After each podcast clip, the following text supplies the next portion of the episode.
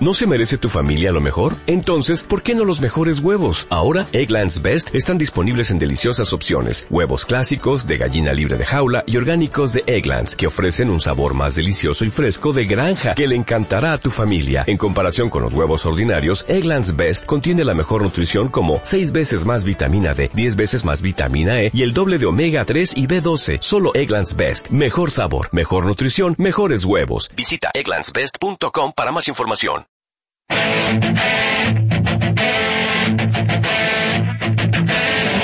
Comienza Keep Pushing, tu podcast de Fórmula 1.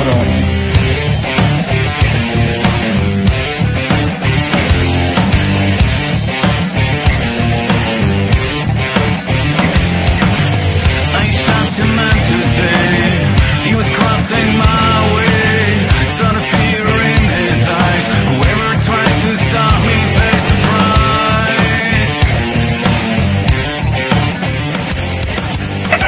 P1. P1. You need the pole position.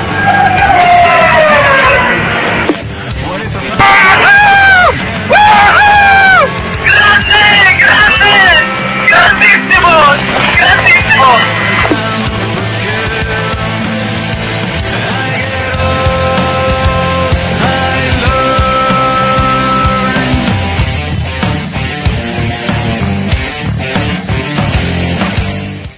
Bienvenidos, esto es Keep Pushing y estamos grabando nuestro vigésimo capítulo. Hoy hablaremos sobre el Gran Premio de Italia que se disputará el próximo fin de semana en el circuito de Monza.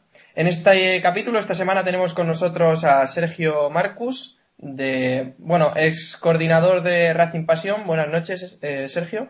Buenas noches, Samu. Buenas noches a todos. Y gracias por haber aceptado estar con nosotros. Espero que no te demos mucho miedo, ¿no? No, no, no, no dais miedo para nada. Es un, es un placer eh, matar el día charlando de Fórmula 1 con vosotros y, y además la oferta económica que me hiciste era irrechazable. Está, está claro, está claro. A nivel económico estamos un escalón por encima del resto de podcast. Sí, sí, sí, no, no hay color, no hay color. Bueno, pues hoy por fin podemos estar todo el equipo completo. Tenemos a Héctor Gómez de F1 Revolution. Buenas noches, Héctor. Hola, buenas noches a todos. ¿Qué tal han ido los exámenes? Han ido bien, han ido bien. Bueno, me alegro. Jacobo Vidal, buenas noches, Jacobo. Hola, hola a todos. Digo yo que lo que le pagas a, a Sergio es lo que te ahorras de los demás, ¿no? Como- Pero tú ves al banco que ahí está el ingreso hecho cada semana. Vale, vale, vale. En la cuenta esa que me diste de las Bahamas. Ah, vale, vale. Sí, sí, sí. También tenemos a eh, eh, Iván Illán, de, bueno, colaborador freelance, ¿no? Que, que siempre quiero meter ahí la puntilla y tú... Colab- colabora consigo mismo. Sí, que ya es bastante, ¿no? Hombre, más que muchos. Y esta semana he vuelto a dejar para el final al otro madrileño, a David Sánchez de Castro de Sport You. Buenas noches, David. ¿Qué tal? Buenas noches. Saludos a todos, en especial a los de, a- bueno, a los que adelantaron la noticia del día. Buenas noches. A los del Cama, ¿no? Y el Agostino. Es, eso. No, no, yo digo que buenas noches porque hoy es un gran día para el periodismo de motor. Hoy hemos vivido eh, vía Twitter prácticamente ese momento de no, yo he sido el primero, no, yo he sido, no, pero es que he sido yo, no, pero es que yo lo di, en fin. Luego lo, lo relatamos más extensamente. Bueno, no empecemos tan pronto, ¿no? Iván, ¿no empezamos tan pronto? Sí que os veo muy lanzados y aquí hay que, hay que seguir el guion. Ya sabemos que tenemos un guion Guión, es verdad. Que tenemos guion. Eso, abrite el guion, por favor. Bueno, pasamos a dar unos breves datos técnicos del circuito de Monza, bastante conocido por todos, un circuito con bastante historia, al que se darán 53 vueltas. Eh, el circuito tiene una longitud de 5.793 metros y esto hará una distancia de carrera de 306 kilómetros. Eh, el circuito tiene poquitas curvas, 11, 4 izquierdas, 7 derechas. La carga aerodinámica es muy baja. Los equipos suelen llevar alerones traseros y, y delanteros también especiales para este trazado. El desgaste de los frenos es medio, los compuestos, el neumático sufre una degradación baja, el agarre tiene que ser bastante alto, se consumen unos 2,11 kilogramos de combustible por vuelta, se hacen unos 42 cambios de marcha y es uno de los circuitos más rápidos del mundial, con el 77% de la vuelta con el acelerador al máximo pisado. Y tendremos dos zonas de DRS, eh, doble zona de, de DRS entre la detección está en la curva 11, en la parabólica, y se activa en la recta de meta, Y luego en la, después de la curva 7 está la activación, o sea, la detección, perdón, y la activación es antes de la curva Seraglio, o sea, en la siguiente curva. Eh, ¿Qué os parece estas dos zonas de DRS que por una vez la FIA ha tenido la brillante idea de poner eh, dos zonas también de detección, ¿no? ¿Qué te parece, Sergio? Hombre, yo creo la primera pregunta que nos tenemos que hacer, porque parece ser que no hay, no hay unanimidad en, en este sentido, es, eh, es eh, si, si será efectivo o no el DRS en Monza. Eh, Pues Porque, claro, eh, por ejemplo, James Key de, de Sauber eh, ha dejado insinuar, ha sido bastante crítico con el tema del DRS y ha dicho que, que cree que, que en Monza no, no va a dar para mucho, además de criticar eh, avisar a los equipos con una semana de antelación, cuando los alerones para Monza, pues evidentemente en una semana no se preparan. Y, y por otra parte tenemos gente como, como Lewis Hamilton que, que en, su, en su nota de prensa ya habla incluso de, de una diferencia de 20 kilómetros hora con, con DRS activado. yo es que...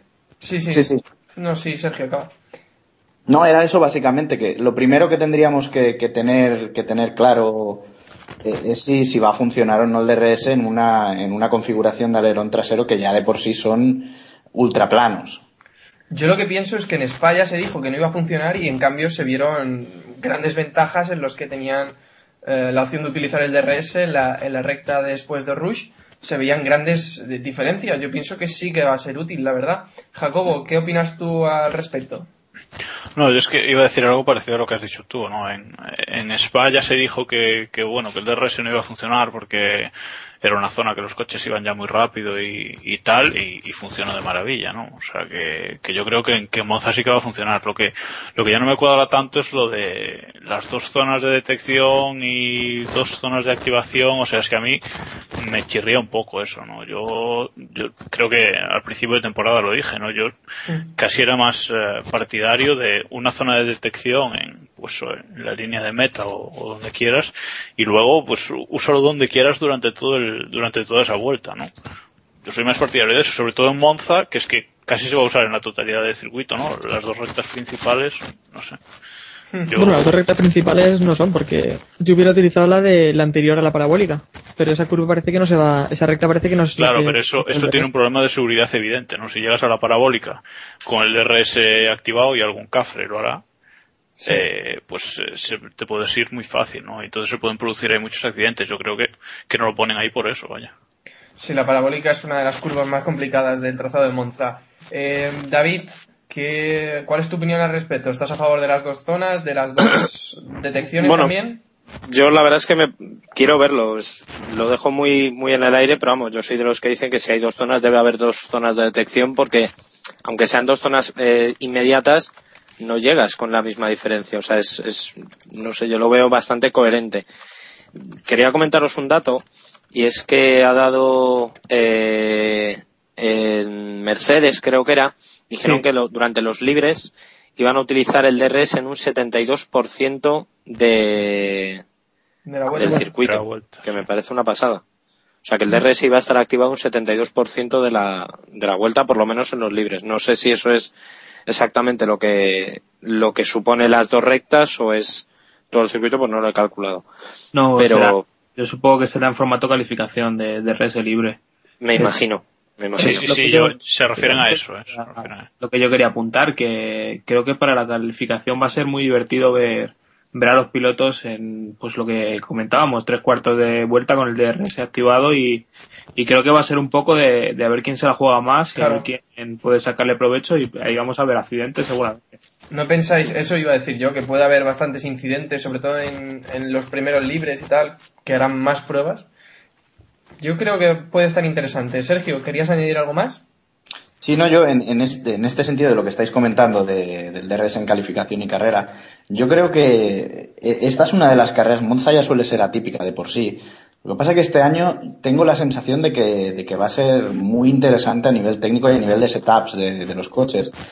Eh, el año pasado, si, si recordáis, sobre todo con, con McLaren, eh, ya fue muy divertido a nivel técnico, de los que nos gusta la técnica y ir un poco más allá en todo esto, eh, la- las diferencias, eh, la diferente solución que adoptaron Baton y, y Hamilton para la carrera. No sé si recordáis que después de hacer mil y una pruebas durante los libres, Uno con el left duck y otro sin con, confi- con configuración de, de- de mucho downforce y FDAC, y Hamilton, sin embargo, se la jugó a ir sin, o sea, con la configuración habitual de, de Monza sin FDAC.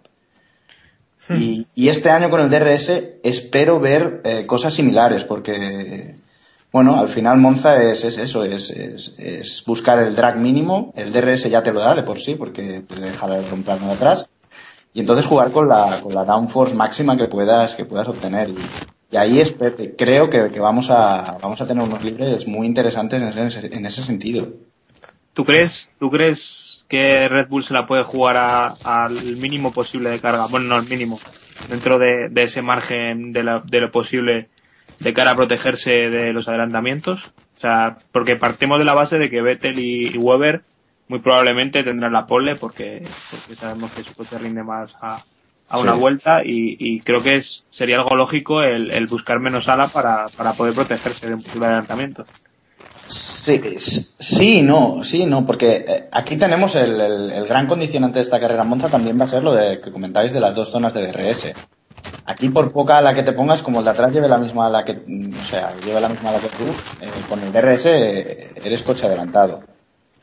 Y Entonces, sí, yo quería apuntar también que defenderse va a ser difícil, teniendo en cuenta que defenderse va a ser difícil, la clave en Monza puede ser hacer un coche eh, que por lo que te permita sea llegar a estar a un segundo en las zonas de en las zonas de detección, porque eso es otra otra cosa que, que no hemos no, hemos pasado un poco por alto, pero en Monza en la parabólica o en, o en la segunda del Esmo aguantarte con la poquita downforce que llevan a, a un segundo no, no es una cosa muy evidente. No es una cosa evidente. Añadir también que veremos qué hace Red Bull porque recordemos que el DRS Red Bull está diseñado para, bueno, el alerón trasero sobre todo, para conseguir una mayor carga aerodinámica y, y teniendo ahí una pérdida, ligera pérdida de velocidad punta, que ahora es en esta carrera. Eh, quitará más ala, traerá un DRS especial también para, mm, no sé, no sé, complicado, complicado. Y, y yo no tengo tan claro que Red Bull vaya a hacer la pole esta semana, ¿eh? No lo tengo yo tan claro. Pues apuesta si quieres, pero... Bueno, bueno, ahora vamos a eso. No, hombre, pero también el problema que tiene Red Bull es ese que ya a priori sabe que McLaren y Ferrari van a tener más velocidad punta. Hmm. Entonces, meter Claro, más claro, ala es lo mejor igualarles. Pero, Pero no- yo no, yo no, no creo que tenga que ser así, o sea, porque por ejemplo en, en, en Spa también todo el mundo decía que Red Bull no iba a ser un coche rápido y después vimos ya durante los libres que en, la, en la recta después del Radillón, o sea, en la recta de Kemmel eh, eran los más rápidos. Entonces, creo que ese, ese mito de que Red Bull no es un coche rápido en, en recta, eso es, es un poco del año pasado ya, ¿no? O sea, yo creo que este año van a poner las cosas muy difíciles en, en Monza. ¿eh? Yo, además, eh, yo creo que van a ser los coches más rápidos que van a coger la parabólica, y es lo que decís, eh, lo que comentáis, ¿no? Hay que agu- aguantar en la parabólica para después mantener la distancia eh, y llegar a zona de DRS, no va a ser fácil. Yo creo que lo que decimos, pero es que no son los más rápidos, no es que no sea un coche rápido, porque rápido es, pero no son los más rápidos, creo yo. ¿Qué opinas tú, Sergio? No, yo, yo simplemente por, añ- por añadir el, el comentario este que hablábamos de, de Red Bull y de lo que se esperaba de ellos en Spa y lo que realmente dieron, Hmm. a mí lo que más me sorprendió, no que fueran competitivos, porque eso yo creo que este año va a ser complicado ver un circuito donde Red Bull no esté luchando por lo menos por los podiums. Lo más sorprendente fue que, los sectores 1 y 3, que quizás sean los que más idea nos puedan dar de lo que pueda pasar en Monza, eh, hicieron unos tiempazos. Hicieron unos tiempazos. Normalmente el sector 1 y 3, pues, pues son en Spa, son pues las rectas, por decir de algún modo, la zona más rápida. Y hicieron unos tiempazos por lo que estoy de acuerdo en que, en que Red Bull aquí dará guerra. Bueno, pues tendremos que estar atentos para ver si Red Bull consigue. Ahora en un momento apostaremos ya.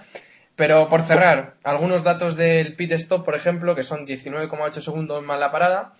Y otra pregunta que os quería lanzar así brevemente es si pensáis que se va a conseguir una velocidad punta similar a la que marcó Montoya o ni de broma. no, no.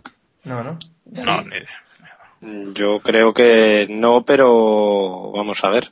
Pero yo pienso que podemos estar en unos 330 a 340. Esa es la- ese es el cálculo que yo tenía más o menos. Sí, sí, pero la velocidad de Montoya estamos hablando de más de 360.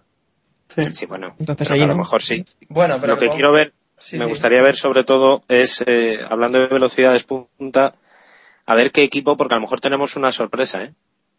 ¿A qué Eh, a lo refieres? mejor tenemos, sí, sí, que a lo mejor de repente nos encontramos que en el punto del Speed Trap, pues nos encontramos a un Sauber o a un Force India. India. India. Sí, O un- sí, sí, sí. Mm. O sea, que no, lo de la velocidad punta, la verdad es que la, vamos, la velocidad máxima, mejor dicho, yo creo que va a ser un- una cosa, no va a ser el típico McLaren, no va a ser un Ferrari, ni un Red Bull, evidentemente. Eh, no sé, yo, me- vamos, por curiosidad casi, me, me gustaría saber a ver quién lo va a hacer, porque no, ahora mismo no podría apostar por quién va a marcar esa velocidad rápida en, o esa velocidad máxima en el Speed Trap.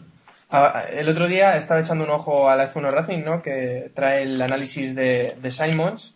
Y, por ejemplo, en Valencia me sorprendió que el más rápido era, creo que Kobayashi. Mira, Kobayashi. Kobayashi. con 3.18. Sí, sí, sí. Así que, mm, ojo que no... Estos equipos realmente yo pienso que se la van a jugar a poner una ala mucho más descargada y jugársela pues a lo que salga. Ya veremos.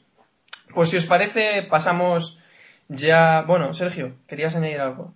No, no, no, yo por, por simplemente por dar el, el dato. Yo, yo diría que el año pasado en la punta fue, por ejemplo, de Ferrari, eh, estaba ya en 340, ¿eh? Si realmente el DRS da esos 20 kilómetros hora que habla Hamilton, nos vamos a los 360 casi. A ver, No lo sé, yo lo dudo, ¿eh? Y la de Montoya diría que son 376. Especialmente en calificación yo creo que podemos ver algún 350 y largos. Sí, hombre, pero ahora sin dobles difusores yo creo que va a ser más complicado. Mm. Ese, ese yo creo que puede estar ahí el, el tema, pero bueno, lo, lo veremos. Cuanto apunta el doble difusor, yo creo que no, vamos, no tiene por qué afectar. Yo estoy vale. intentando encontrar el dato de, de Montoya y el del año pasado, pero ahora mismo complicado. No- Montoya son 370 y algo. No te sé decir cuánto. Sí, sí. No son- ahora, ahora lo miramos y lo, lo comentamos después. Vale, vale. Pues si te parece, Iván, te pones tú a buscarlo y empezamos haciendo Es que, la... hablar, es que hablar me pongo con eso, no te preocupes. vale, vale. Pues empezamos con la porra de este fin de semana. A ver por quién apostamos. Sergio, ¿por quién apuestas tú? Los tres primeros y el undécimo, por favor. A ver, vamos a ver. Yo casi te voy a decir el podium que me gustaría más que el que creo porque está la cosa complicada. Voy a decir Alonso, Alonso, eh, Vettel, Hamilton. Sí. Y el, y el 11. ¿Quién ponemos en el 11? A ver. Venga, sutil. Ahí el guiño a David. Polémica. Venga, David, tiro la tuya. Mi podio. Joder. Es que me apetece poner a Weber, pero va a ser que no. Eh. Alonso, Vettel, Hamilton Hmm. y el undécimo. mm, mm, mm, mm, Bruno Sena. Joder, ya me has quitado el mío. Jacobo, por favor. Bueno, pues yo, a ver, eh, voy a decir Vettel, Weber, Alonso, porque yo creo que lo de Red Bull ya es un poco insultante y hay que asumirlo. Y, y en el 11 voy a poner a Barrichello, venga. Ahí, ahí, barriendo para casa. Héctor, Yo voy a arriesgar más, ¿eh? Yo voy a decir victoria de Baton, su primera victoria en seco con el McLaren. Y eh, segundo, Alonso, porque creo que eh, Ferrari va a ir a por todo, al menos a por el podio. Y tercero, pues por no poner a, Ve- a Vettel, voy a poner a Weber. Ah, y un décimo, eh, Alguersuari. vale. Iván, Eh, yo voy a poner la victoria de Fernando. Vamos a creer un poquito en la en la alternancia ahí arriba. Eh, segundo Hamilton y tercero Vettel. Yo creo que va a ser una carrera muy igualada y, y los detalles van a decidir. Y creo que más o menos ese es el ranking que tenemos de, de pilotos. Pues yo creo que ahí va a estar. vale. Ahora llego yo con la Y el porra. undécimo, el El undécimo. Iván. Iván, sí.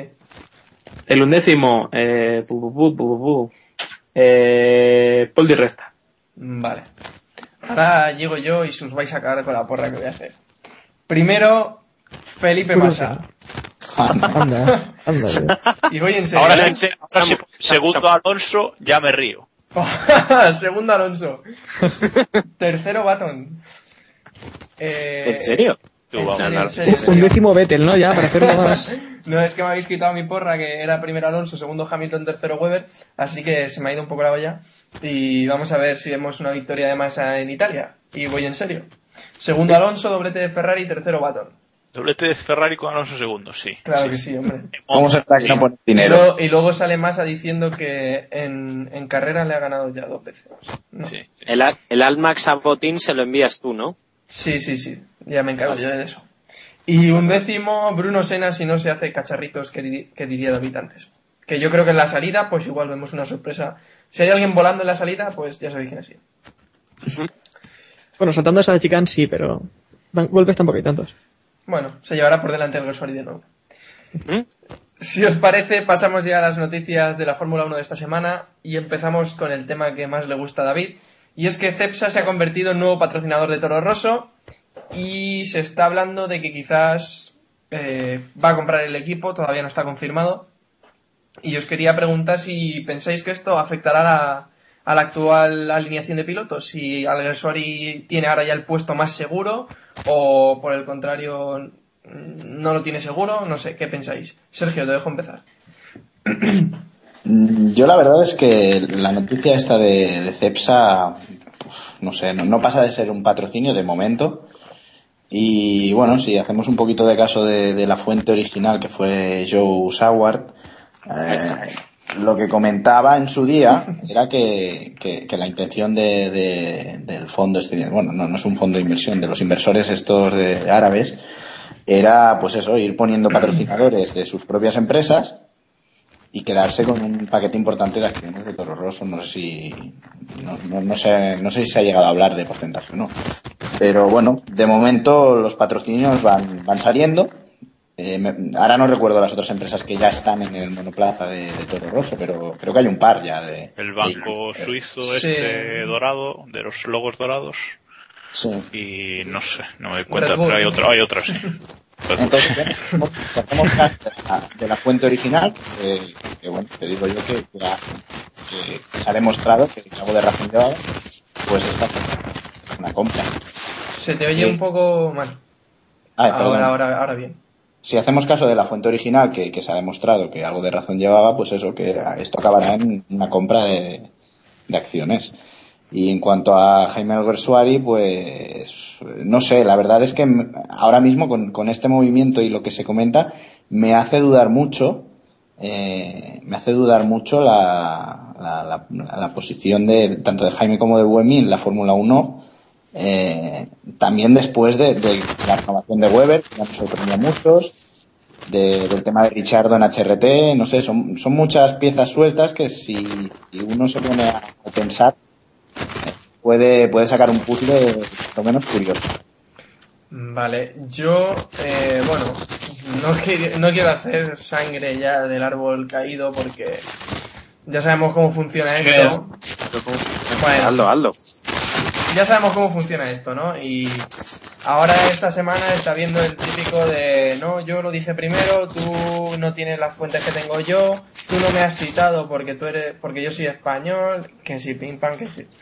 Eh, de momento, eh, el tema es un acuerdo de patrocinio. Perdón, gol en, la, gol en las gaunas.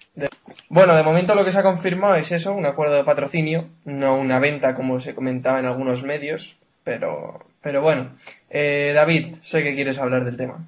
No, bueno, yo me voy a remitir, como bien apuntaba Sergio, vamos a hacerle caso a la fuente, que es Joe Sauer, que lo dio el 27 de mayo. Hmm. 26, creo. O Ah, o 26 por la Bueno. noche o algo así. Bueno, 26 por la noche, sí, el caso. Lo dio en mayo. Eh, tres días después salió la información en el diario AS y hoy hemos visto cómo, de hecho estoy eh, leyendo en el diario AS, no sé qué, no sé cuántos, tal, así lo publicó el diario AS el 1 de septiembre, por tanto no es primicia del diario AS. Y no es eh, hacer leña de ningún árbol ni nada, esto es objetivo. Si Joe Sauer fue el primero que levantó la libre, hay que darle a él el mérito, nos guste o no, porque Joe Sauer tampoco es un santo, es un tío, y es verdad que tiene una pequeña, digamos, querencia hacia los españoles desde la época de Alonso con eh, en McLaren. Hmm. Pero bueno, eh, el mérito es suyo, exclusivamente suyo. El resto hemos ido a remolque, chapó por él y bueno, en fin. Dicho lo cual, y el tirón de orejas para el señor Voldemort por sacar pechito y por tirarle pullas a los de Autosport, que, en fin, si fuera otro medio, pero vais se lo tira Autosport. Que ya Autosport, podrían, Y debo decir que a nosotros también nos ha tirado la puya, f1actual.com. Porque Correcto, No correcto. sé si has leído los tweets que he puesto. Sí, sí, sí, sí, También sí, nos sí. ha tirado la puya diciendo que, ah, interesante, no seguía, pero veo que sois un medio fiable porque habéis confirmado la información antes que nadie, ¿sabes? Así, con ese tono Ya. de superioridad. Pero bueno, no viene a la cuenta tampoco que digamos esto. Eh, Bueno, yo creo que nos deberíamos dejar un poco de, de pullas historias. Eh, yo voy a decir un poco mi visión del tema. Hmm. Eh, yo creo que Saguar eh, publica todo lo que le llega, prácticamente. Eh, lo que publicó él, lo que publicó hace unos días después, haciéndose eco, o no sabemos, porque esto es como lo de todos. Eh, tú no sabes si has habló con, con alguien o, o simplemente cogió la información de Saguar y la sacó por, por sacarla. Eh, pues es lo que te digo, eh, ahí se hablaba de una posible compra. Eh, en este momento nada más solo hay un patrocinio. Sobre el Autosport, pues lo mismo te digo, eh, es altamente probable que, que nadie de Autosport haya leído la noticia de As y que hayan hablado con quien hayan hablado directamente y se hayan enterado. Y hoy la confirmación, eh, Autosport publica unas palabras de Frank Tost. Eh, vamos a ver, esa palabra de Frank Tost es la que confirma el hecho y es Autosport el que habla con él. O sea, no es ya un rumor, ni nada que publique As, ni ningún otro medio, sino que han hablado con él y le ha dicho sí. Gol en las gaunas. Ne- Ne- Negredo el segundo. Perfecto.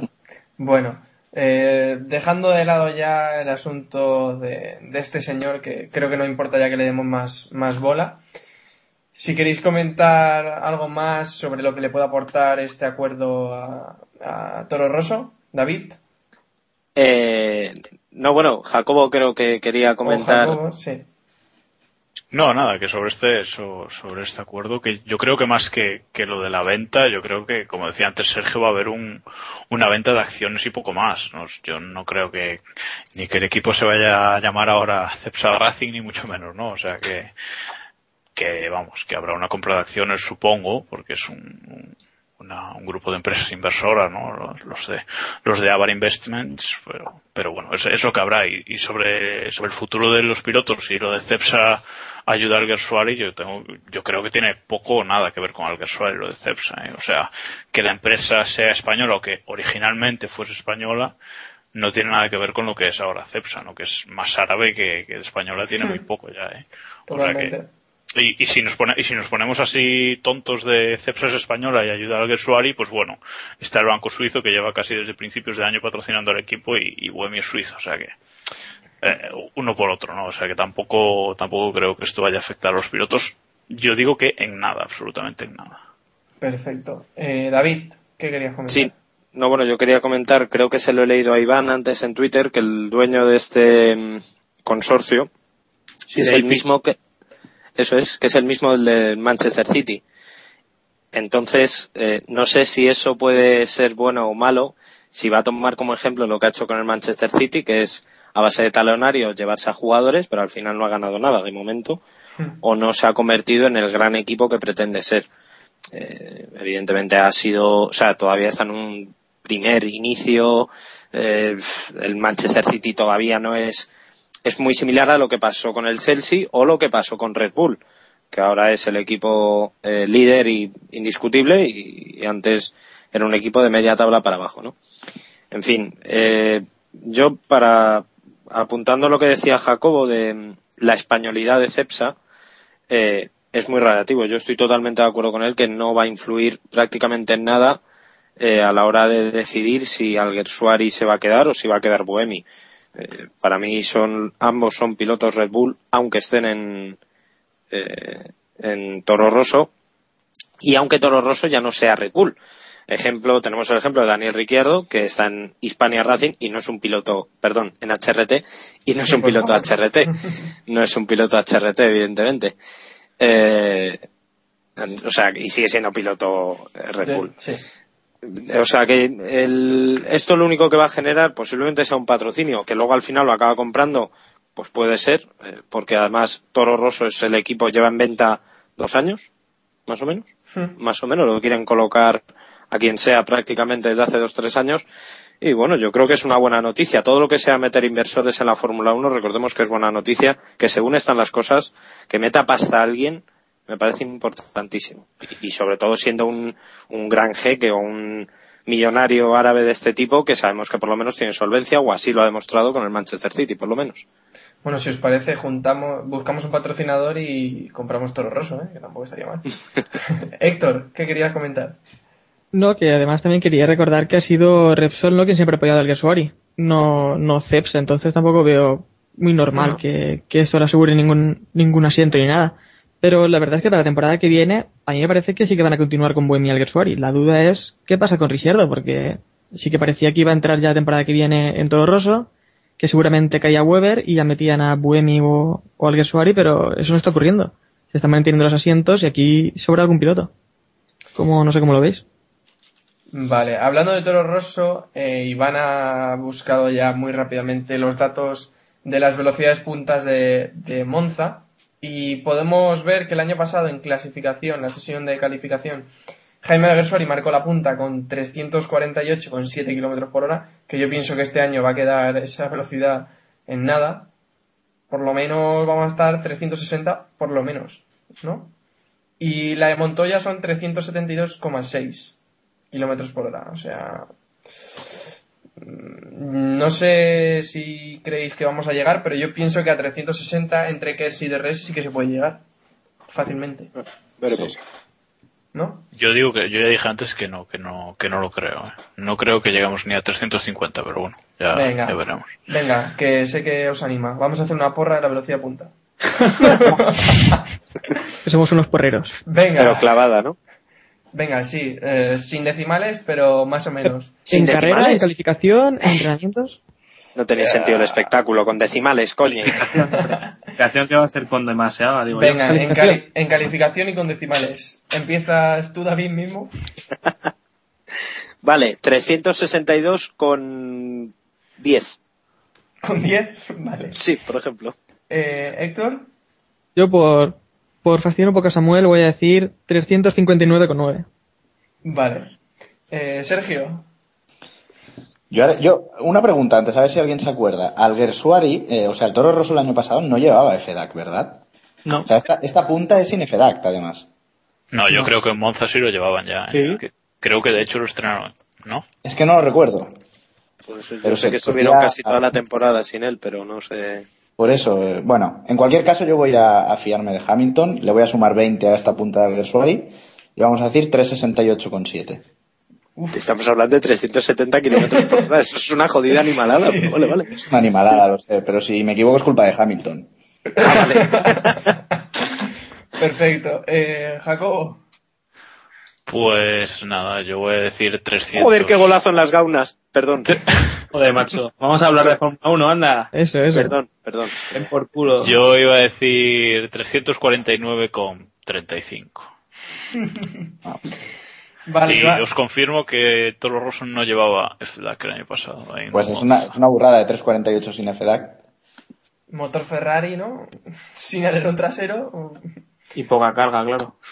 Eh, Iván, Eh, 367 con 7. A lo loco. Que no le batan este, este récord a Williams, por favor. que ya no van a para uno que le queda, ¿no? Pues yo voy a decir 120, ¿no? 120,5. Si la autovía es española. No. Eh, complicado. 364,5. Por decir algo.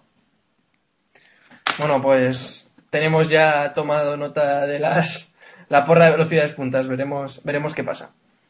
Pues eh, no sé si queréis decir algo más sobre el tema de Toro Rosso para 2012. Sí. Sí, bueno, yo quería comentar, ¿no? Precisamente lo de los temas de, el tema de los pilotos, ¿no? Que va a estar muy interesante a quién van a subir a Toro Rosso, sobre todo si, no sé el porcentaje del, de patrocinio o si van, o sea, cuánta pasta, dicho mal y pronto, va a meter esta, esta nueva compañía y hasta qué punto va a influir en la elección del piloto del año que viene, de los pilotos. Hmm. En mi humilde opinión, una vez confirmada, una vez confirmado que Weber se queda, es más que probable que no se muevan, que se vayan a quedar Buemi y y, y Alguersuari, pero a lo mejor, quizá, tal vez, así muy bote pronto, a lo mejor les ponen una cláusula de rendimiento, porque tienen a Ricciardo, tienen a, a Bernie, o sea, viene gente detrás apretando muy fuerte y posiblemente tanto Ricardo como Bernie eh, vayan a, mm, a alternarse por lo menos en los libres. Eh, no sé qué, qué creéis, Jacobo. No, yo digo, yo es que eh, estoy- no sé por qué, pero estoy prácticamente seguro de que, de que Ricardo va a estar en, en Toro Rosso como piloto oficial el año que viene y que, y que el otro asiento pues se lo van a jugar entre, entre Buemi y Alguersuari y aún así tengo dudas de que, de que el que se quede vaya a acabar el año, ¿no? Porque, porque como dices está Claro. Bernie por ahí, por ahí detrás y lo mismo le suben antes del final de año. Pero bueno, yo creo, pienso que, que Ricardo va a estar como piloto oficial de, pues, desde el principio de año, no sé. No ¿Y sé a quién qué, bajas? pero- Es que el Eh, problema es no, que, no, no, es que eh, claro, claro, no, no lo sé, eso no, no soy capaz de decir, pues se queda, el otro asiento es para el Gersuari. No, realmente no lo sé, porque en este momento tampoco, Claro. mm, tampoco sé Yo- elegir entre Buemi y Alguersuari, ¿no? Yo estoy con Jacobo, la verdad. eh. Yo creo que, que lo de Ricciardo con, con, con Hispania o con HRT, como lo quiera llamar, eh, no pasa de final de año. Fue negociado con, con los Caravante y demás y, y está por ver si qué planes tienen los nuevos dueños y si Marco y compañía quieren quieren negociar con esos nuevos dueños o no les interesa el tema y no sé si aquí el resto tiene que comentar algo más. No sé si Sergio querrá, querrá decir algo. Sí, yo, yo simplemente añadir que, que- que dudo muchísimo que Red Bull, tal y como ha gestionado su, su cantera de pilotos, eh, se desprenda de Toro Rosso sin tener un asiento garantizado para Richardo el año que viene. Sea en Toro Rosso o sea en cualquier otra escudería siguiendo la fórmula que han hecho con, con HRT este año. ¿Pero dónde? Es que el problema es que no hay, los, los sitios están muy, muy contados, entre comillas. El único que baila, yo creo, para el año que viene es el de Barrichello, que luego lo comentaremos. Sí, no lo sé, la verdad es que lo desconozco, pero eh, aunque sea en, el- en la misma Toro Rosso, estoy convencido de que Red Bull para, eh, para Richardo tiene un asiento oficial el año que viene. Vamos, Todos- me sorprendería muchísimo eh, que, lo dejaran, que lo dejaran colgado, por decir de algún modo. Sí. Todos, Creo. todos tranquilos que en 2014 Vettel se retira. ha dicho. Seguramente. Yo creo que, Sí. que lo que iba- venía diciendo que, que Lotus podría ser una buena opción para eso, porque ya tienen ese acuerdo técnico y, y creo que sería una buena noticia para todos que lo de Trulli no fuera verdad y que, Ojalá. que, Pobre Trulli.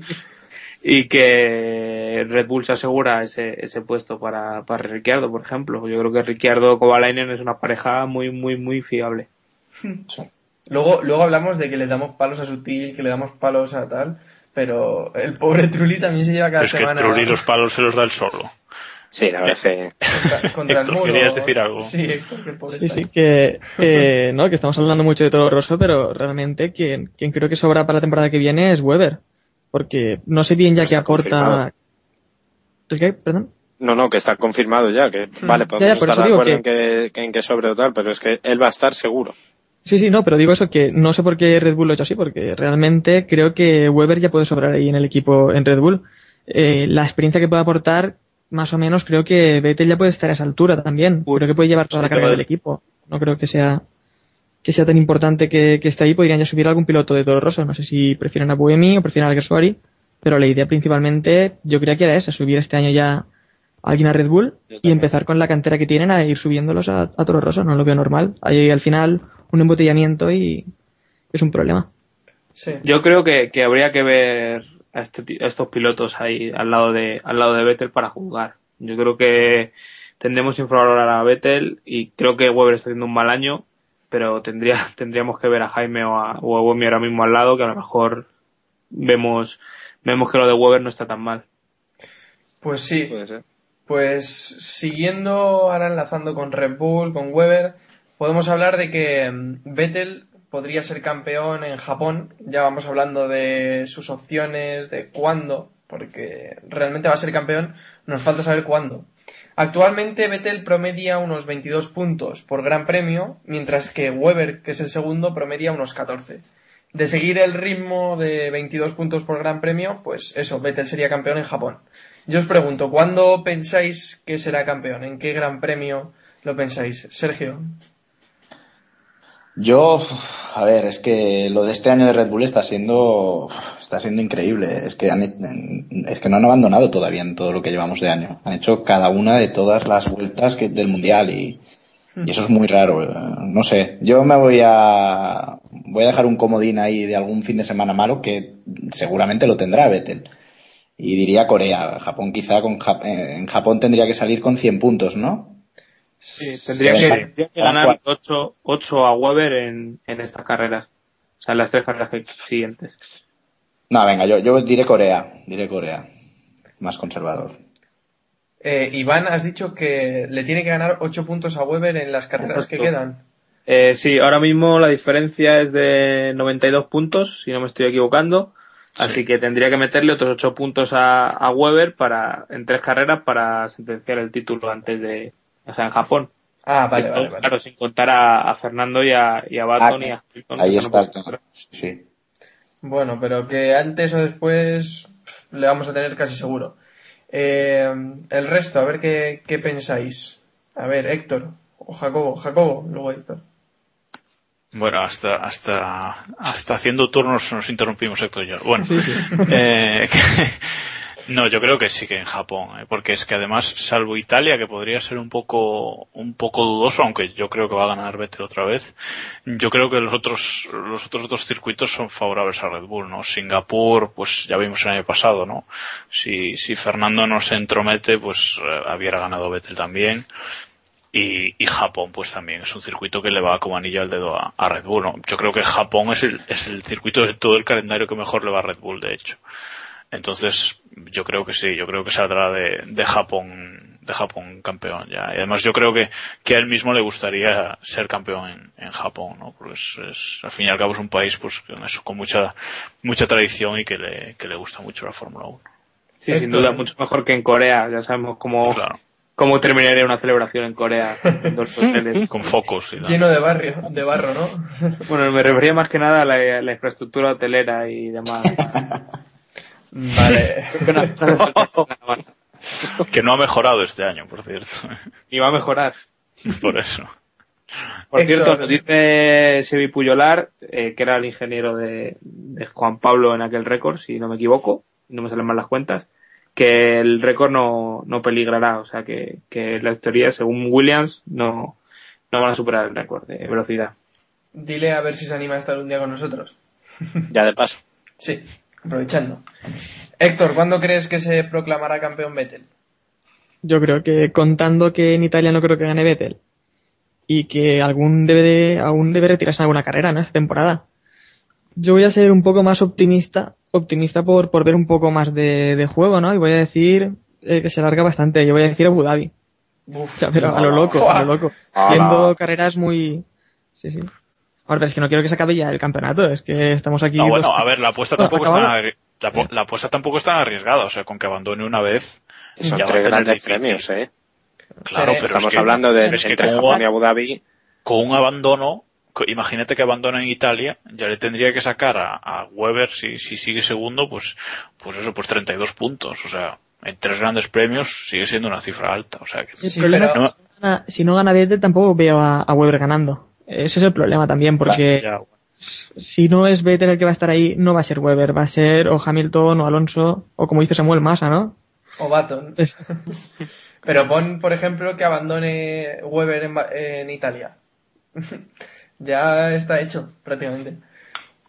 Y, y- y cuidado que, que como gane en Japón, la sexta nos va a dar cuatro carreras en falso directo, eh. Cuidado. Que se están acostumbrando últimamente. no lo creo, no lo creo. No, hombre, era una broma. Pues, a ver, ¿quién falta por ahí por comentar? Yo, ¿Lo yo quería, quería comentar que realmente a mí me gustaría que, que Vettel ganara ya de una eh, vez. Iba a decir puta vez, pero no se puede decir puta vez, ¿no? No se puede decir puta vez. no, no se puede decir, no. Sí, Vale. sí se puede decir. Eh, que me gustaría que lo ganara cuanto antes. Porque así veríamos que la lucha está muy emocionante y es que no, no le estamos siguiendo apenas la lucha por el subcampeonato. Que hay ahí cuatro pilotos prácticamente que tienen opciones, porque evidentemente el campeón va a ser eh, Vettel, eh, pero joder, es que está muy emocionante la lucha por el subcampeonato. Tenemos a Mark Webber con 167 puntos, Fernando Alonso es tercero con 157, eh, Jenson con 149 y luego ya está Lewis Hamilton con 146. Oye, oye, David, David, Dime. da el dato que diste el otro día sobre Felipe Massa en Twitter, por favor, que es a cuestión Eh, de esto del título. Me has pillado. No, ah, no, co- vale, vale. Que Felipe, que Felipe Massa perdió las opciones de ser campeón en el último Gran Premio en Spa. No puede ser. Sí, sí, sí, sí. Es una puñeta para todos los masistas o para todas las masas, ma- masos, ma- bueno, No. Eso y que no, no, ya perdió las opciones en Bélgica. O sea, es una, es una pena para ahora, Noé. ahora que había hecho la, ahora que tenía la racha buena que había terminado seis veces seguidas, puntos, Sí. va por Sí. arriba. Nada, otro, otro, otro año será. Como Hayfield le, están quitando el mundial. Es, es verdad, es verdad. Me parece lamentable. Os pues- reís, pero Hayfield tenía opciones, ¿eh? Todavía.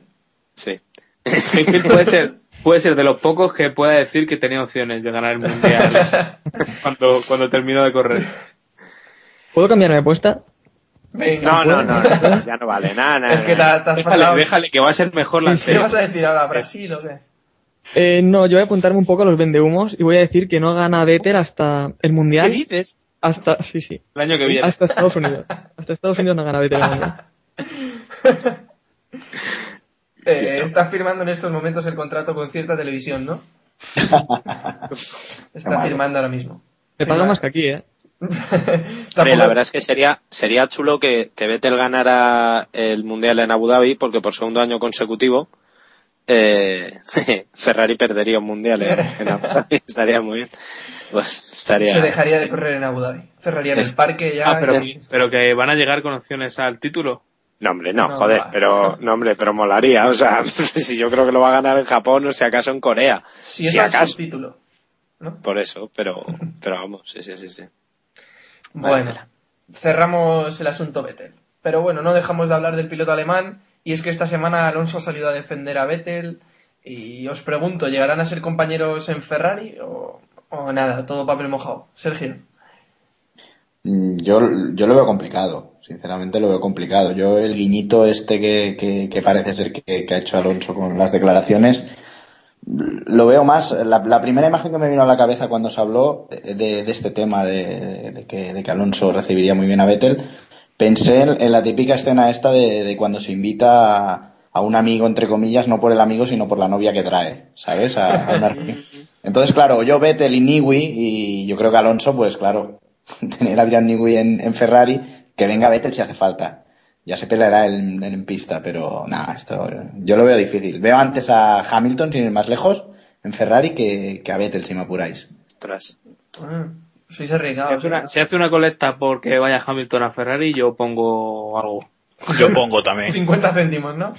Yo también, Yo podría, también. pero, a ver, Hamilton con McLaren, desde que se fue Ron Dennis, ha tenido, ha tenido muchos roces. Sí. No sé, no sé, y bueno, Yo, Yo lo creo que, que. Hamilton, que Hamilton si pilla, si McLaren llega a pillar a Baton con cinco años menos, que es hablar por hablar, pero si no llega a estar Baton en el final de su carrera, ojo. Lo que Claro, a lo mejor claro. tenían más ganas de hacerse Ahora, de él. ahora a, ver, a ver cómo le sale la joven promesa esta que se llama Paget o algo así, que dicen que se llama.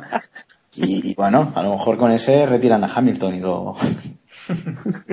Una pregunta rápida. Eh, ¿A quién preferís como compañero de Alonso en Ferrari? ¿A Hamilton o a Vettel? Por ver ahí una batalla. A Hulkenberg.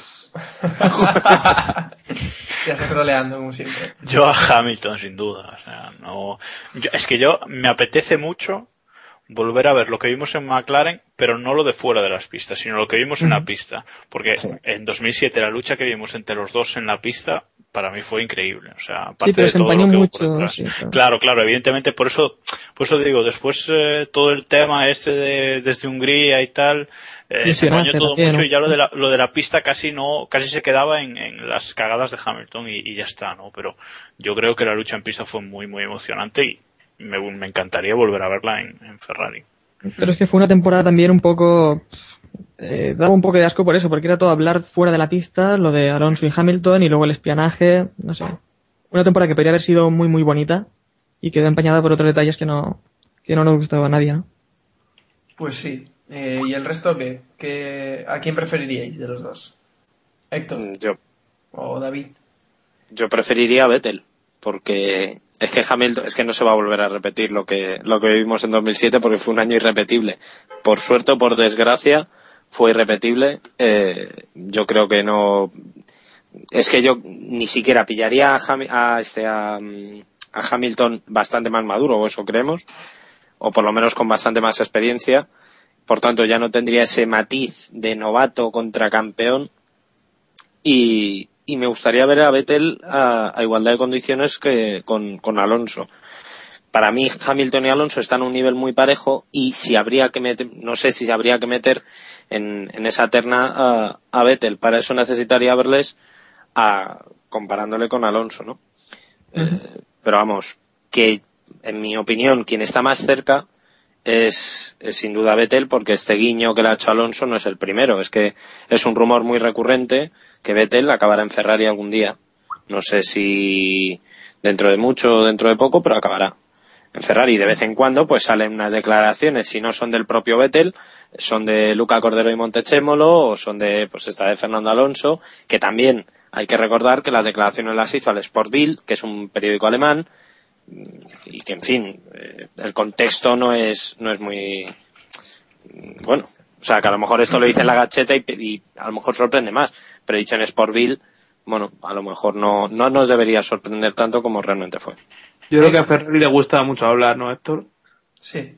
Sí, eh, no, pero es que también estamos aquí hablando por hablar, porque eh, que Ferrari iba a apostar por dos pilotos de esa categoría. Claro, claro. Hace, hace a lo mejor 20 años que no, que no eso no ocurre, ¿no? Creo que desde que se vio a Prost y Mansell en los años, en el 90, no se ha vuelto a ver un dúo así. E incluso ese año tampoco era en igualdad, porque Prost está bastante por encima. Creo que Prost ganó cinco carreras y Mansell, no sé, subió al escalón más alto una o dos ocasiones. Tampoco es comparable. Y entonces no creo que vaya a apostar a Ferrari por algo así. Veo más que, la- aposte por Pérez, por ejemplo. Claro, ¿no? claro. Sí. Claro, pero es que yo, yo viendo la- los años de finalización de contrato de los dos, ¿no? 2016 Alonso y 2014 Vettel, si Alonso no tiene pensado continuar más allá de 2016, que bueno, eso ya sabemos lo que pasa después que añade un añito y otro y otro, pero bueno, si no tiene pensado continuar más allá de 2016, yo creo que sí es factible y asumible para Ferrari que compartan durante dos años eh, el equipo, ¿no? Y después, pues bueno, pues si Alonso se, retira o se va y ya queda, ya quedaría Vettel como, como gran cabeza del equipo, ¿no? No sé, no sé lo que pensáis, pero yo creo que es, que es bastante factible. Pues ya iremos, iremos viendo a ver qué sucede, porque bueno, yo no las tengo todas conmigo. Eh, si os parece, seguimos y no pasamos. Este es un capítulo de Alonso, Vettel y Hamilton, macho. Eh, seguimos con Hamilton. Eh, Marco ha dicho que Hamilton es un chico accidente.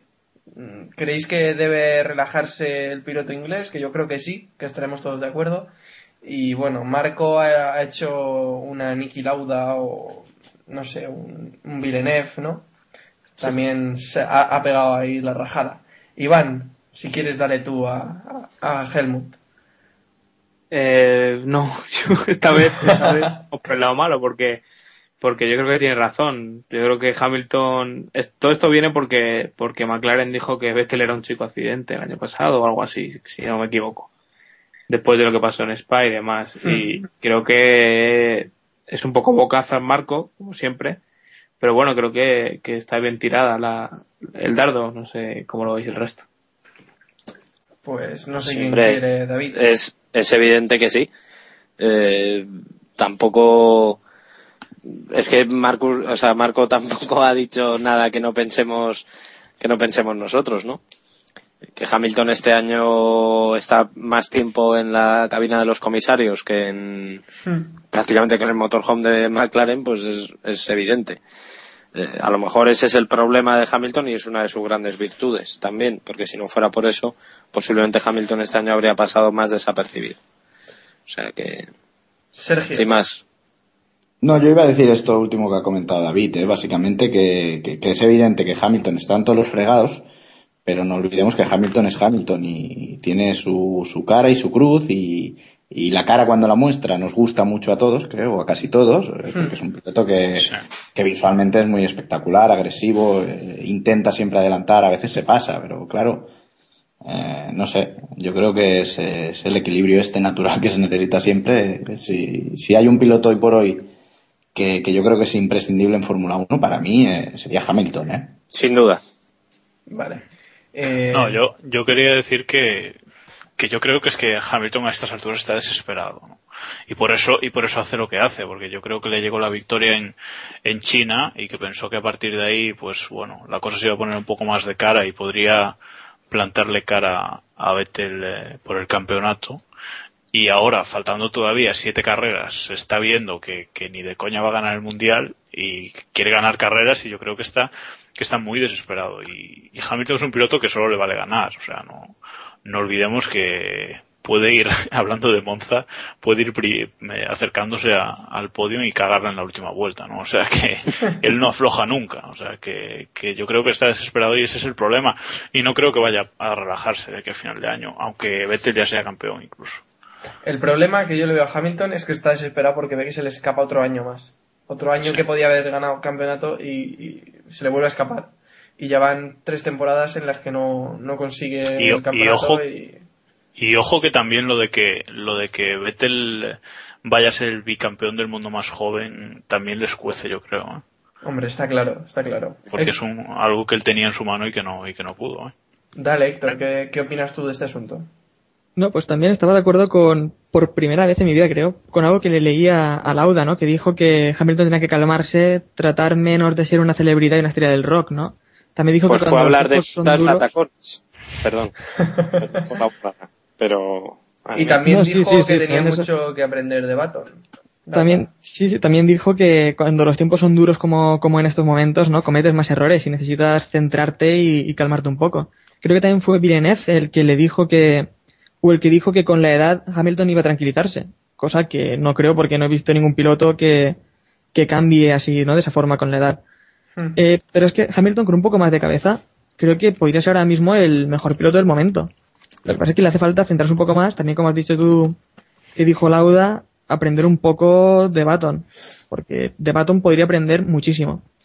Pero como dije, como dijo también Karnaploski, es que va pilotando con los ojos inyectados en sangre, ¿no? Hmm. Sí, esa es una frase mítica ya del Keep Pushing. Pues no sé si queréis añadir algo más sobre Hamilton, que obviamente yo estoy muy de acuerdo con lo que ha dicho Héctor, y es que Hamilton podría ser el mejor piloto de la parrilla. Ya lo hablamos hace un par de capítulos, pero después de sus últimas actuaciones y su nerviosismo, hay que bajarle un puesto y, creo que tiene que madurar todavía un poco y tranquilizarse. Tomarse un par de litros de tila antes de cada carrera para ver si así sale un poco, un poco más tranquilo. No sé si, no sé si Iván se acuerda. Eh, ¿Cómo era la frase que le dedicó Nigel Mansell en, en F1 Racing? ¿Te acuerdas? Eh, Lo le de- decía algo así. Ay, ¿cómo era? No, pero te lo miro. Eh, es que era, no me acuerdo. Bueno, el caso para los que no lo, para que los que no lo conozcáis, Nigel Mansell dio una, vamos, no dio una entrevista, es la, la entrevista esta que hacen en F1 Racing a, a personalidades de la Fórmula 1 La que le mandan los lectores. Sí, la tengo a mano aquí. Pues eso, dijo que era, era algo así como un, es que no me acuerdo si le llamaba niñato Pero también O- había que ver la portada, porque la portada salía Mansell haciéndole salía callar a Mansell, Hamilton. manda- que- eso es, mandando callar, por lo menos en la versión británica. bastante. Luego la, la versión española la, no me acuerdo cómo era la portada, pero vamos, sería Alonso o alguna. El Surtes con Fernando salían en la portada. Eso es, Sí, sí, sí. eso es, o sea, fíjate. Eh, igualito, vamos, una portada, para mí la de F1 Racing, aquella fue espectacular por la fuerza que dice Héctor, que ver a Mansell mandando callar a Hamilton, pues, A mí me chocó, me chocó muchísimo a mí, es que no, Sí. no entendía. eh. sí, sí, sí. No, sí, dice sí, sí. básicamente que, que Baton es más maduro, que es más un conductor que un corredor y que Hamilton es un corredor. Que no ha madurado y no tiene la cabeza sobre los hombros. No sé si es eso lo que, a lo que te Sí, sí, referías. más, más o menos eso, más o menos eso, sí, sí. Pues eso, bueno, más o menos tampoco es tan, tan grave, pero vamos. Eh, que lo diga Ah. Mansell, pues es un golpe duro. Perdonad, perdonad. Yo, yo añadiría esto que ha comentado de que Hamilton es un, es un corredor. Yo- lo que siempre he dicho de Hamilton, Hamilton corre carreras y Alonso y Baton corren mundiales. Y eso se nota mucho en pista, se nota muchísimo. Y por eso quizá Hamilton solo ha ganado uno. ¿Sabes? Eh, Estoy con vosotros en que el día que se centre es un piloto muy a tener en cuenta, pero, pero ese día no llega. Pues sí. Tenemos, tenemos que esperar de Hamilton que madure, pero ya va siendo hora, ya le toca, creo yo. ¿No? Pues no sé si queréis tratar algún tema más o vamos cerrando ya que estamos en una hora. Sí, yo creo, yo creo que deberíamos mano a mano, eh, Iván y yo, Vale. eh, ¿Otra vez defensa o no? No, no, no, no, no, Ah, no, bueno. no, no, dejemos ya lo de Cepsa, ya le hemos dado bastante. No sé si, si sabéis, en esta habitual silly season que se llama, Sí. eh, ha llegado el rumor de que Adrián Sutil puede llegar a sustituir a, a Rubens Barrichello, que su sitio está en la calle. Eh, básicamente está cuidando a sus ni- a sus hijos que son monísimos por cierto son unos niños muy monos y muy sonrientes muy idílicos y tal pero vamos que, del día. correcto. Eh, pues eso, no sé si qué le parece a Iván que un personaje o piloto, como queramos llamarle, eh, como Adrián Sutil, pueda sustituir a Rubens Barrichello en Williams. Lo dice el tío con la sonrisilla ahí de- maléfica. Está esperando el Sí. pa- que le des tú el palo sutil. Eh, Sí. A ver, eh, a mí mejor que Barrichello sí me parece, la verdad. Eh, que no es tan ilusionante como sería otro piloto, pues claro que no sería tan ilusionante. El tema está en que el equipo necesita pasta, por así decirlo, por- bueno, por así decirlo, por es así, o sea, están buscando un piloto que además de de, de ser más o menos decente, mejor que Barrichello, eh, aporte pasta.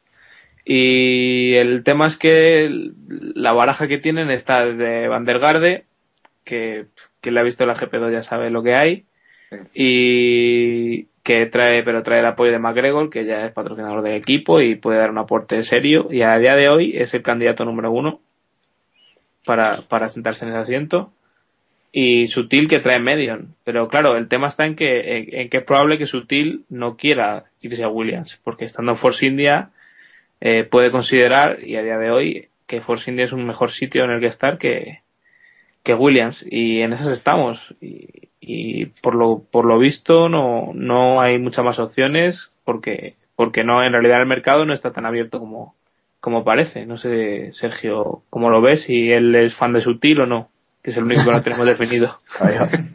Fan de Sutil no soy, no, no soy fan de Sutil. Y, y si lo fuera no lo dirían en, en. No, no, no, lo, lo, puede, lo puedes decir. Te harían follow inmediato, pero no pasa nada más. no. No, no, yo, yo más que nada, a mí el tema de, de Sutil en Williams, eh, bueno, no, no me chirriaría demasiado, a no ser eh, de, de meter el otro factor importante, que es que Maldonado está en el otro Williams. Entonces, la pareja Maldonado-Sutil, yo sinceramente, no la veo por ningún lado.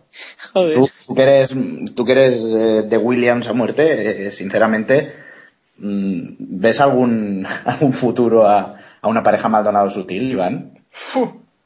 No, pero tampoco se lo veo a la Barrichello, a la de Barrichello Bueno, Maldonado, la verdad. Por lo menos aporta el, bueno, el conocimiento técnico, la experiencia y algo ahora digo yo, de él hablan maravillas en Williams, a Michael siempre, pero bueno. Hablaban. Ya, Hablaban. parece, a saca- sacó, es lo que, es lo que, como he comentado alguna vez, sacó el equipo de un pozo que en el que se había metido porque un piloto que vosotros queréis mucho no era capaz de sacar técnicamente al equipo ni dar feedback Nico serio Rosberg, a, ¿no? a- a los a los ingenieros y, y tenían el túnel mal reglado, estaban completamente perdidos. Llegó a Riquelme, lo sacó de ahí, y, pero no le va a dar ese punto más que, que necesita un equipo. Que No, ese punto más, hay cinco pilotos en el mundo que te los dan, no va a ir Williams, eso, eso es lo que está claro. Vale, yo te quiero lanzar una pregunta también, Iván, aprovechando.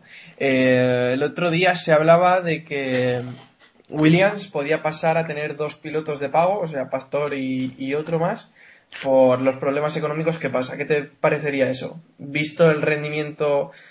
Es que soy muy crítico con Pastor. Visto el rendimiento que ha tenido Pastor.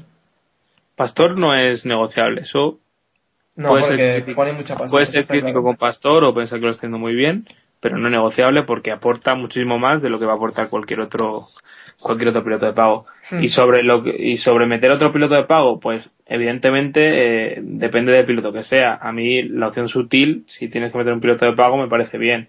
Eh, Van der Garde me parecería una basura. O sea, es que es que es, la es, es la, la baraja de, de pilotos que hay. O sea, no no queda otra.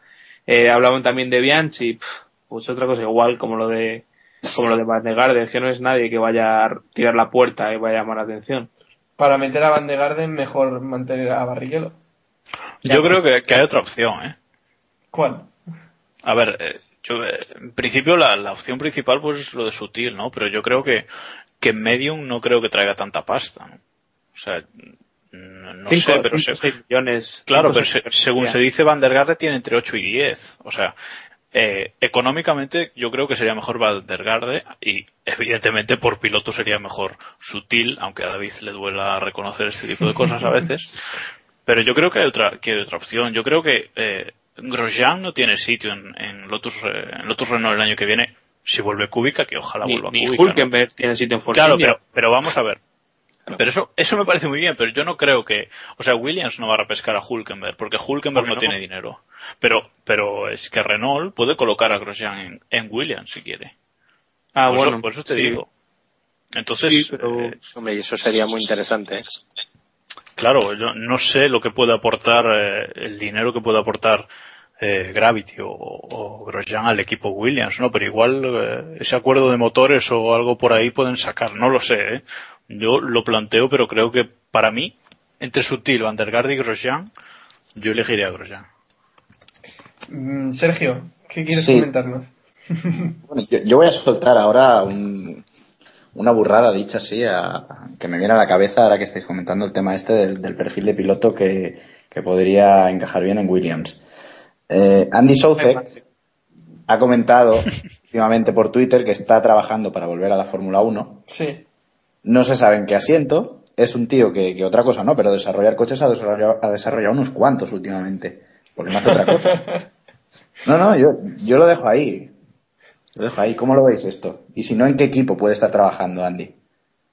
Es complicado, ¿eh? Es complicado lo de Me Andy corta el porque- micro. Corta. Venga, Iván. Eh, Iván y luego le doy paso a Héctor, que lleva un rato pidiendo. Sí, sí. ¿Qué te parecería lo de Andy? Eh, ¿Otra burrada, otra locura? No sé.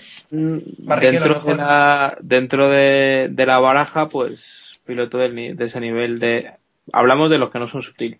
Eh, es evidente que, que Andy no va, no va a pagar eh, lo que pagan los otros. Entonces yo lo descartaría por ahí. Hmm. Claro, eh, realmente Andy no está ahora mismo en la Fórmula 1 porque por falta de apoyo, ¿no? Más que nada. Porque si no, un campeón de la F3, un campeón de la F2, digo yo que estaría, estaría ahí metido. Héctor, ¿qué piensas? No, yo iba con el tema de antes, también eh, las declaraciones que ha dicho Scott Garrett, que imagino que sí que las habrá leído eh, Iván, ¿no? Que es el gerente de, de marketing del equipo Williams, que dijo que no volvería Williams a tener nunca un presupuesto suficiente para ganar una carrera. También quería saber qué pensaba sobre, sobre eso. Eh, bueno, yo creo que lo comenté esta mañana.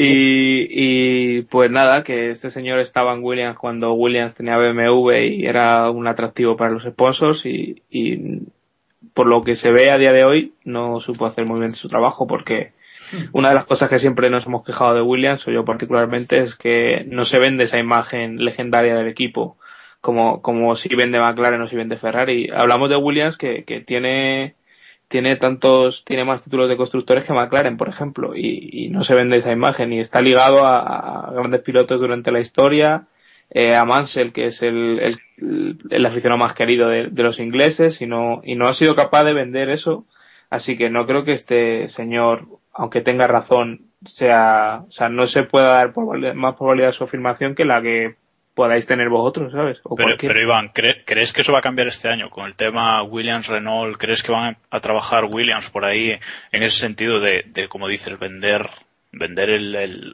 la grandeza pasada del equipo? eh? Si no lo hacen muy tontos tienen que ser, ¿eh? Eh, que, espero que joder. sí.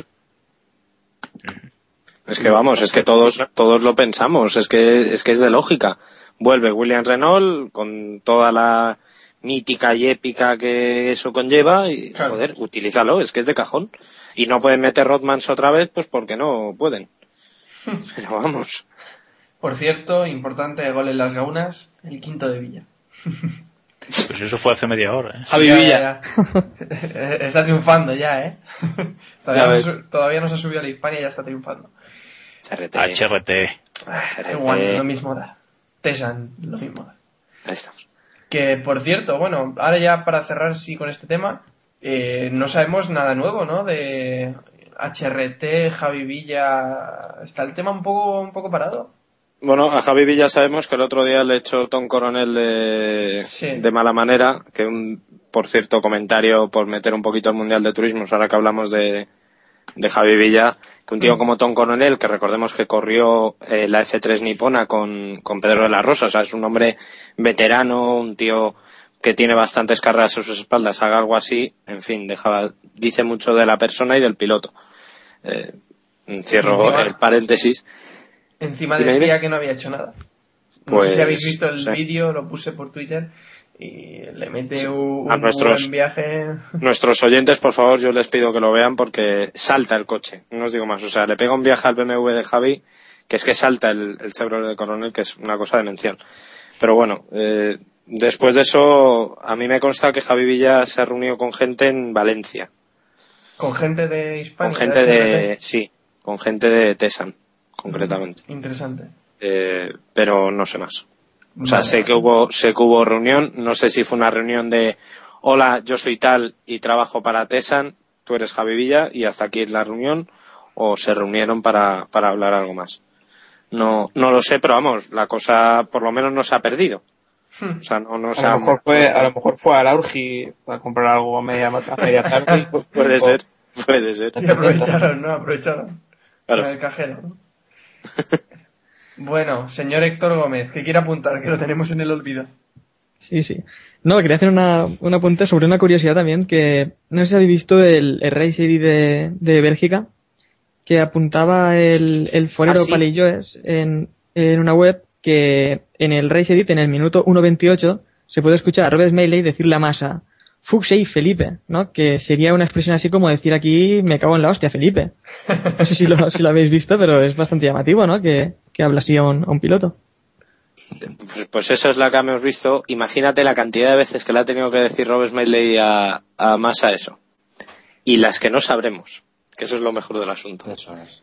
El Race Edit de, el Race Edit de Bélgica, de todas formas, es, es muy interesante. El final, mí- yo me dejó impresionado. Eh, los que nos hayan escuchado en el capítulo anterior, recordamos que hablábamos eh, de que de las declaraciones de Adrian Newey en las que decía que bueno que se habían arriesgado mucho con las ruedas y tal. Y en el Race Edit vemos como Adrian Newey casi se echa a llorar. Lágrimas evidentemente aerodinámicamente eficientes, pero bueno, se echa a llorar eh, al final de, del Race Edit de la tensión que tenía en la, en la carrera. No sabemos si es teatro y es chau chau o, Hmm. o realmente sí tuvo tensión, pero vamos, me parece muy significativo. Vale, Venga, pues- dejadme meter una puya y acabamos. Eso, Es- eso, es- ya es- cerramos. Es, por el tema ¿Qué de... quieres meter? ¿Mm? ¿Qué, qué meter? Eh, nada, es por el tema de, de, de HRT, ¿no? Que yo creo que el- la política que han optado de, de silencio a mí no me gusta nada y lo han dicho ellos, ¿no? Lo han confirmado que, que han decidido no hacer ningún tipo de declaración más lo que hable Colin Coles, ¿no? Hmm. Vale, es su decisión, pero yo creo que muy incorrecta, pero bueno. Pues yo te digo una cosa y si alguien de HRT nos escucha, que miren a ver quién tienen dentro del equipo, ¿eh? Porque igual no hay Sí, una ley también. del silencio tan... Ya, ya sé que por dónde vas. Pues eso. O sea, que Eso- miren a ver quién tienen, a quién han metido recientemente, porque igual, bueno, ya está aquí leer. Que lo están soplando todo para afuera. Me referiría a, comunica- a comunicación oficial, nada más. Ah, bueno, oficialmente. No, no, yo digo, yo digo extraoficialmente, pero vamos, una Ya, voz ya. autorizada, autorizada por ellos. Es que Da- David se busca otras fuentes más interesantes que, la- que las oficiales. No, no, no, y yo, Dios me libre. Bueno, pues ahora ya sí que vamos cerrando este vigésimo capítulo. Darle las gracias de nuevo a Sergio por haber estado con nosotros y habernos aguantado durante esta hora y pico. Nada, ha sido un placer. Sí, sí, contamos las formas de contacto, David, no te preocupes. Es que siempre se olvidan. Hombre, que es para que no lleguen las denuncias, hombre. Ahora decimos el Twitter de Sergio y si alguien quiere dirigirse, pues que se dirija directamente con él. podéis seguirle a través de Twitter, es smarcusf1, os lo recomendamos.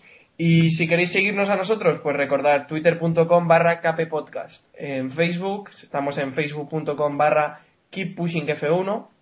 A veces no publicamos los audios, pero bueno. Sí, acaba publicándolos cierta, cierta persona que acaba de hablar. Pero bueno, así nos repartimos un poco el trabajo. El email es keeppushingf1.gmail.com En iTunes nos podéis escuchar y en iVoox también nos podéis escuchar. Pues nada, chicos, no sé si tenéis algo más que apuntar. Espero que no. Por ir cerrando ya el capítulo. Y nada, veremos qué nos depara el Gran Premio de Italia. También podremos ver si quién gana la apuesta de la velocidad punta, ¿no? Que yo creo que vamos a tener 360 seguro. A partir de ahí ya veremos. Y nada más, nos escuchamos la próxima semana en la que probablemente tendremos a un piloto. Estamos intentando cerrar ahí el acuerdo. Un piloto que hemos mencionado en este podcast. Esta Sí. es la pista. Bueno. Y que no ha venido aún. Mm, solo ha venido Javi Villa, o sea que tampoco es muy difícil el tema. Pero no despistas. Bueno, hombre. Igual repite Javi, no sé, ya veremos. Bueno, pues eso, os iremos con- comentando cosas por Twitter conforme si confirmamos ya la participación, que de momento es- está más o menos confirmada, pero no es 100% segura. Así que no Sí, porque queremos- luego Fernando a veces se cae en último momento y tal. Sí, sí, sí. Y luego- encapado el Skype en Maranelo. Sí, algún, algún día vendrá Fernando, tranquilo. Oye, que digo yo que antes de irnos, que un saludo a, Eloy y que tenga buena suerte en su en su aventura. Efectivamente. Ya, ¿esto qué es? ¿A qué nivel estamos llegando? Metiendo A ver, hay ¿eh, que mencionar a los grandes periodistas de este país. O sea, te Pues permito su defecto a Eloy. Está, está Jacobo metiendo fichas. ¿Cómo? Ya, sí, madre mía. ¿Le envío un saludo a David Plaza o cómo va esto? ¿Él se ha ido? Oye, No. al que tenemos que saludar, y Iván lo sabes, al sórdido. Me da miedo invocarle, pero hay que saludar. ¿Nos O escucha? sea, no lo sé. Posiblemente sí, en su cueva llena de murciélagos y, y porno asiático, la- no se escuche. Eso. Si no conocéis, os recomiendo encarecidamente el, el blog eh, Vicisitud y Sordidez. En- pero vamos, o sea, es galáctico. Después Totalmente. nos cuentas cómo, cómo va el cheque ese que... No, no, Sí, no, no, no, hay cheque, no, no hay cheque. Yo os digo lo que sí. No, no, no, no. Galáctico. Os lo digo.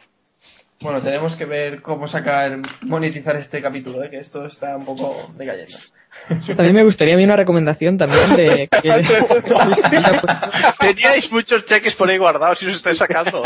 Sí, sí, no, Jacobo, pues este, este me lo tú, Jacobo, porque era una recomendación de F1 al día de, de la carrera de Monza 1988, la última carrera de Enzo Ferrari, que está muy muy bien el artículo.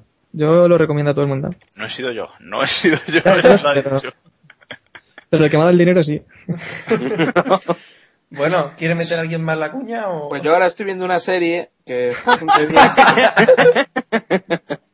y el disco de no yo creo que ya nos vamos Ya con el tareo y ya está sabes Bueno, es. espérate, eh, antes de pasar al tarareo vamos a promocionar un- uno de esos nuevos grupos que están surgiendo.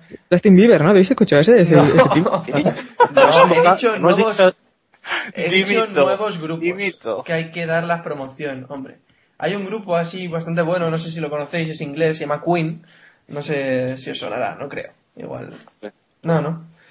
Pues esta semana se cumplían eh, 20 años eran. No- Y bueno, Iván, Iván, tú que sabes de música. sabe, por favor. chaval. 65 años Freddie desde Mercury, el nacimiento de Freddie Mercury. Se cumplió. ¿Cuántos años eran? Ayer, 65 años. Pues Sí, sí, sí. que 20 años desde que murió, iba a decir yo. bueno está cerca Bueno, ¿Cómo pues, están las cabezas? Ahora alguien va a tararear por ahí, no sé quién al final es. Pero bueno, eso. 65 años desde que nació Freddie Mercury. Un saludo a todos y nos escuchamos en el próximo Keep Pushing. Adiós. Venga, tarareo. No, no.